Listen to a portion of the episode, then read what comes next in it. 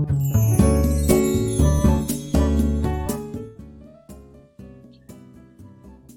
はようございます。愛知県岡崎市のオーラムという一人サロンで美容師をしています。カナダと申します。えー、このチャンネルでは僕の一人サロンのことや大人女性の美容のこと、髪のことなどを毎朝7時に配信しています。えー、僕の店では今あのお客様の個人情報をほとんど聞かないんですね。数年前、3、4年前から、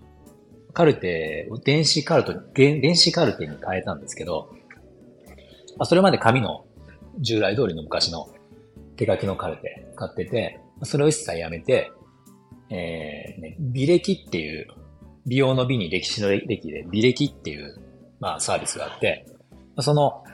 カルテを使ってるんですけど、まあ、今のところ僕はそれ無料、無料プランでやってるんで無料なんですけど、まあこれを使うようになって、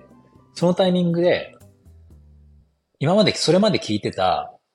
お客様の個人情報、えー、をやめたんですね、聞くの。やめたのは、えー、住所と、えー、生年月日。この二つをやめました。えー、電話番号はやっぱり緊急のその、ね、連絡先がいるので、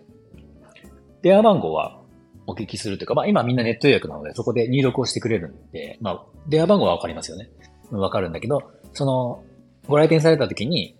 えー、住所とか生年月日、まあ昔はそれをこう、記入してもらったりしてたんですけど、まあそこをもう一切聞かないようになったっていうことです。で、これ理由としては、まあ、そもそも必要がないっていうことなんですね。まずその住所に関しては、まあこれ昔使ってたのはその DM を送るために使ってたと思うんですよね。あの、キャンペーンの DM だったり、まあ、年賀状だったり、そういうことのために住所が必要だったと思うんですけど、まあ今どうかっていうと、まあ、えー、基本その LINE 公式ページの一斉配信だとか、まあ、SNS とかでもいいんですけど、お客様に一応その連絡っていうのは、まあネットでできるわけじゃないですか。まあ、だから DM 自体は基本必要なくなりましたよね。で、それとその、生年月日に関してなんですけど、生年月日は、まあこれはいろいろ考え方あると思うんですが、僕は必要ないなと思ってて、で、まあその理由なんですけど、まあなんか僕個人的な、まああの、ちょっとまあ個人的な本当考えなんですけど、その、何歳だからこうだとか、まあこれヘアスタイルの話ですよ。ファッションとかヘアスタイルの話で、じゃあ40代だからこうとか、50代、60代になったらこうだよねとか、なんかその固定観念を持ちたくないなっていうのは正直あって、あと僕の嫌いな言葉で、いい年してとか、年相応とか、まあそういった言葉って僕はあんまり好きじゃなくて、まあなんかよくね、こう年齢ってただの数字だよっていう人もいるじゃないですか。うん、まさに僕はそうやって思ってて、なんかそのお客様の、例えば髪型を提案するときとかに、確かにその、まあ、人の人が、こう、すごく無理な若作りをしてるように見えてしまうようなものは避けたいんだけど、でも、その、別に年齢、実際の年齢を知ってても知らなくても、その人の、今のその一番魅力的になる髪型を提案することに関しては、別にその実際の年齢って特に必要ないですよね。まあ特に女性のお客様が多いわけなので、まあなんか結局必要か必要じゃないかよくわかんないようなところで、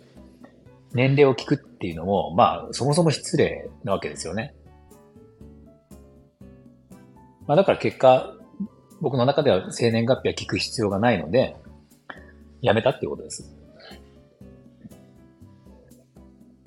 まあ、これが、えっ、ー、と、その生年月日を聞くと、えー、住所を聞くのをやめた理由なんですけど、まあ、あとは、そのね、大前提として、個人情報に関しては、あの個人情報の取り扱いに関しては、やっぱりその昔よりも世の中がかなりシビアになってきたっていうのもあるので、そんなに対して必要なもないものを昔はやってたからっていう理由で、やることはしない方がいいのかなと思うので、まあ、特に一人サロンっていうのは、そういったことが、まあ、結構スピード感を持ってというか、あの、臨機応変に、もう、どんどん変えていけるのが、まあ、良さだと思うので、まあ、うちはそれでやめましたね。で、やめてこれで5年ぐらいになるんですけど、まあ、全く問題がないし、まあね、こう、初めてのお客様来店して、その昔だったらそこでカウンセリングシートみたいなのに記入をしてもらうっていう、その作業自体もなくなってるから、まあ単純に楽ですよね。うん。お客様も面倒じゃないし、僕もすごく楽なんですね。で、今はもうほぼ9割方ネット予約をしてくれるので、うちのお客様が。まあ、そうすると、まあ初めての方でもネット予約が多いので、まあそこで電話番号はもう、えっ、ー、と、なんだろう、情報としては得られる。うん、電話番号とメールアドレスは得られる、ね。あの、なんで緊急連絡先としてはそこで、もうあのお客様に記入とかしてもらえなくても、ネット予約をしてくれた時点でそれでわかるっていう、まあ、そんな状況なので、まあ、かなりなんか効率よく今仕事ができてるかなと思ってます。なのでカルテもその電子カルテ、まあ電子カルテ今だいぶ使ってるとこ多いと思うんですけど、それでもやっぱ紙の方がいいというか、まあ、紙に慣れてるから紙がいいっていう人、美容師さんも多いと思うんですけど、本当に慣れると電子カルテはめちゃめちゃ便利ですね。あの、もうまずは、カルテを置くスペースがなくなる。あの、受付とか、まあ大体どっかの引き出しに入れてたりしますよね。そこが開くだけでもかなり、あの、大きいですよね。まあ、この僕が使ってるビレギっていうアプリなんですけど、あの、スマホでね、こう記入ができるので、まあ写真を撮ってそのままその写真をそのカルテに保存することもできるし、なんか有料プランとかになってくると、またそのさらにいろいろ予約機能とか、お客様とこうコミュニケーションが取れるような機能なんかも、まああるらしいので、まあ今後ちょっともしかしたら僕もちょっと使うかどうかちょっと検討しようと思ってるんですけど、まあ今のところは使う、あの無料でいけるんで、まあとりあえず無料でも十分、一人サロンだともう全然大丈夫かなと思います。はい。では今日はこのぐらいで終わりますね。